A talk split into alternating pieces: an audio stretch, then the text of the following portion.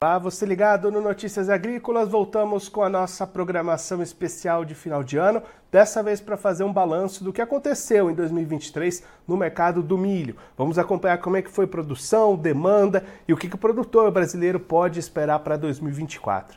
Quem vai conversar com a gente sobre esses assuntos, ajudar a gente a entender um pouquinho melhor o cenário do milho aqui no Brasil, é o Otávio Fernandes Canezin, presidente da Abramilho, já está aqui conosco por vídeo. Então seja muito bem-vindo, Otávio. É um prazer tê-lo aqui no Notícias Agrícolas. Ah, o prazer é todo meu. Muito obrigado pelo convite. Otávio, vamos começar olhando para 2023 e aí vamos separar por partes para a gente fazer essa análise. Olhando primeiro do lado do ponto de vista da produção, 2023 foi um ano muito positivo para o produtor brasileiro, né? Sem dúvida nenhuma, é um ano muito simbólico, tá? Nós conseguimos atingir a marca aí de 132 milhões de toneladas de milho, que é um recorde absoluto, né? É um ano, em termos de números de produção, foi fantástico. E, inclusive, para atingir esses níveis de produção, Otávio, a gente teve produtor investindo em lavouras, teve uma contribuição do clima também, tudo contribuindo para chegar nesses níveis tão grandes como você destacou, né? Perfeito. E é, quando a gente alcança um número significativo como esse, é uma conjunção de fatores. É o que você colocou muito bem. É, a gente tem um investimento do produtor que acreditou na cultura do milho, a gente tem um clima favorável, né? E as condições propícias para que as lavouras se desenvolvessem à altura e gerando um número muito interessante, que é esse de 132 milhões de toneladas, muito simbólico. Aí quando a gente olha para a demanda, Otávio, como é que foi 2023? Primeiro olhando para a demanda interna, setor de etanol, de rações, a gente teve um aumento dessa demanda pelo milho aqui no Brasil também? Sim, essa demanda, esse consumo de milho vem subindo ano a ano. Tá? A gente saiu aí de 21, 22, de em torno de 74 milhões de toneladas, chegamos a quase 80 milhões em 2023, ou seja, houve um, um, um, aumento significativo, né? E a gente acredita que isso vai continuar, graças aí a um conjunto também de fatores, a demanda pela energia, ou seja, o etanol de milho, e também um, um aumento aí de consumo interno de rações, né? Que vai para frango, para peixe e para suínos, principalmente. E quando a gente olha a demanda externa, 2023 também foi um ano muito positivo para as exportações, né, Otávio? Sim, olha, é, quando eu falei que era um ano simbólico, e realmente foi 2023, e 2023 está sendo, né, porque não terminou ainda, mas é, nós conseguimos atingir essa produção e quebramos o nosso recorde de exportação, ou seja, ou seja conquistamos aí o primeiro lugar na exportação de milho, é, total, devemos fechar aí, final de dezembro, em torno de 56 milhões de toneladas de milho exportadas, né? É, então é um fato, realmente um ano a se comemorar. Agora, por outro lado, né, Otávio, se 2023 teve tantas coisas boas em todos esses pontos que a gente destacou, o lado do mercado, dos preços, das margens, aí não foi muito positivo para o produtor, não, né? Isso. Agora vamos aí para as projeções para a próxima safra, né? Então, aí os números já tendem a ter, primeiro lugar, uma redução diária de plantio de milho. A gente está está uh, estimando aí uma queda de redução de área aí significativa. Segundo lugar, o clima.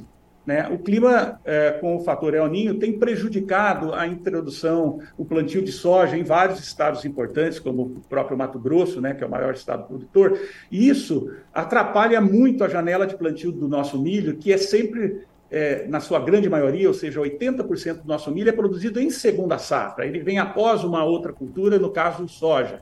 Né? Então, é, a gente estima que com esses problemas vai haver uma redução é, de produtividade e de produção de milho, né? o que vai ocasionar um, uma passagem, um estoque de passagem muito baixo. É, com certeza, uma, o estoque mais baixo entre os últimos cinco anos.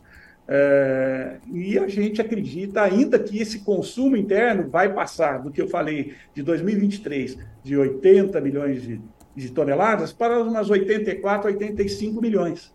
Então, a, a, a, é, nós vamos ter uns aspectos, vamos, vamos dizer assim, um pouco não tão positivos. Por quê? Por vários fatores. Uh, primeiro, a margem. Com a queda do preço das commodities, as margens de plantio, ou seja, o resultado do produtor para a cultura do milho, em muitos casos está negativo, havendo um desestímulo.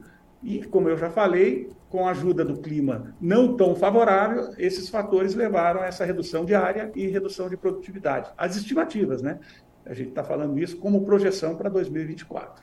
E aí eu estava olhando justamente para 2024, com essas reduções que o senhor comentou que são esperadas, né, de área, de produtividade, de produção, para o final do ano o produtor pode então já vislumbrar um cenário mais positivo de preços do que foi 2023? É uma expectativa que a gente tem, até porque é, com, essa, com, com, os preços atuais e essas margens, e tendo um estoque de passagem tão baixo, a gente acredita que há uma chance e há uma possibilidade, sim, de que esses preços façam, tenham uma movimentação positiva, ou seja, sejam melhores aos produtores uh, no próximo ano, no início de ano e até durante o decorrer do ano.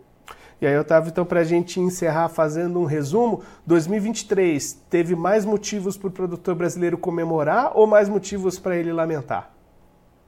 Vamos, falar, vamos é, colocar da seguinte maneira: é, nós temos que comemorar sim, porque foi uma produção recorde de milho, é muito simbólico. Foi a, uma exportação recorde do produto também. Nós passamos a ser o primeiro exportador de milho, ou seja, o maior exportador de milho do mundo durante 2023. Uh, é, mas em termos de rentabilidade da cultura, isso deixou a desejar. Por quê? Uh, o, o, o produtor fez seu investimento lá em 2022 comprou, adquiriu insumos, sementes, fertilizantes a um preço com as commodities elevadas, ou seja, é, é, é, teve que pagar por esses insumos mais. E na hora da comercialização, com essa superprodução, com essa baixa do preço das commodities, é, a remuneração, a remuneração do produtor foi inferior ao desejado, né? deixou muito a desejar. Otávio, muito obrigado pela sua participação, por ajudar a gente a fazer esse balanço de 2023, traçar essas perspectivas para 2024 também. Se você quiser deixar mais algum recado, destacar mais algum ponto para quem está acompanhando a gente, pode ficar à vontade. Eu quero destacar que o produtor de milho é, tem que ter perseverança, né? tem que acreditar muito na cultura, a gente acredita nisso, e a gente espera que essa retomada de, de preços que possa acontecer estimule o produtor né? e que o clima é, é, nos ajude aí a ter uma produção é, significativa também no próximo ano. Otávio, mais uma vez, muito obrigado. A gente deixa aqui o convite para o senhor voltar mais vezes. A gente ir acompanhando como é que se desenvolve safra, mercado e cenário para a produção de milho aqui no Brasil ao longo do próximo ano. Um abraço, até a próxima. Eu que agradeço, um abraço a todos vocês aí. Esse, o Otávio Fernandes Canezin, presidente da Abramilho, conversou com a gente para fazer um balanço do que, que foi 2023 para a produção de milho no Brasil e o que, que a gente já pode esperar para 2024. Otávio destacando um cenário positivo em 2023 quando a gente pensa em produção e em exportação. Os dois itens bateram recorde em 2023, produção recorde, exportação recorde, demanda interna também muito aquecida, então muitos motivos para se comemorar 2023. Por outro lado, as margens de rentabilidade, os preços ficaram aquém do esperado, até margens negativas em muitos casos para muitos produtores, e aí esse foi o ponto negativo de 2023 para a cultura do milho. Já para 2024, a expectativa é uma redução na área plantada, redução nos investimentos da cultura e aí menos produtividade, menos produção, uma demanda ainda aquecida e aí a expectativa da Abramilho é de margem se recuperando para os produtores brasileiros ao longo de 2024. Claro que a gente vai acompanhar de perto todas as movimentações do mercado, da produção, das lavouras, aqui no Notícias Agrícolas ao longo de todo o próximo ano. Agora eu vou ficando por aqui, mas a nossa programação volta daqui a pouquinho. Notícias Agrícolas, informação agro relevante e conectada.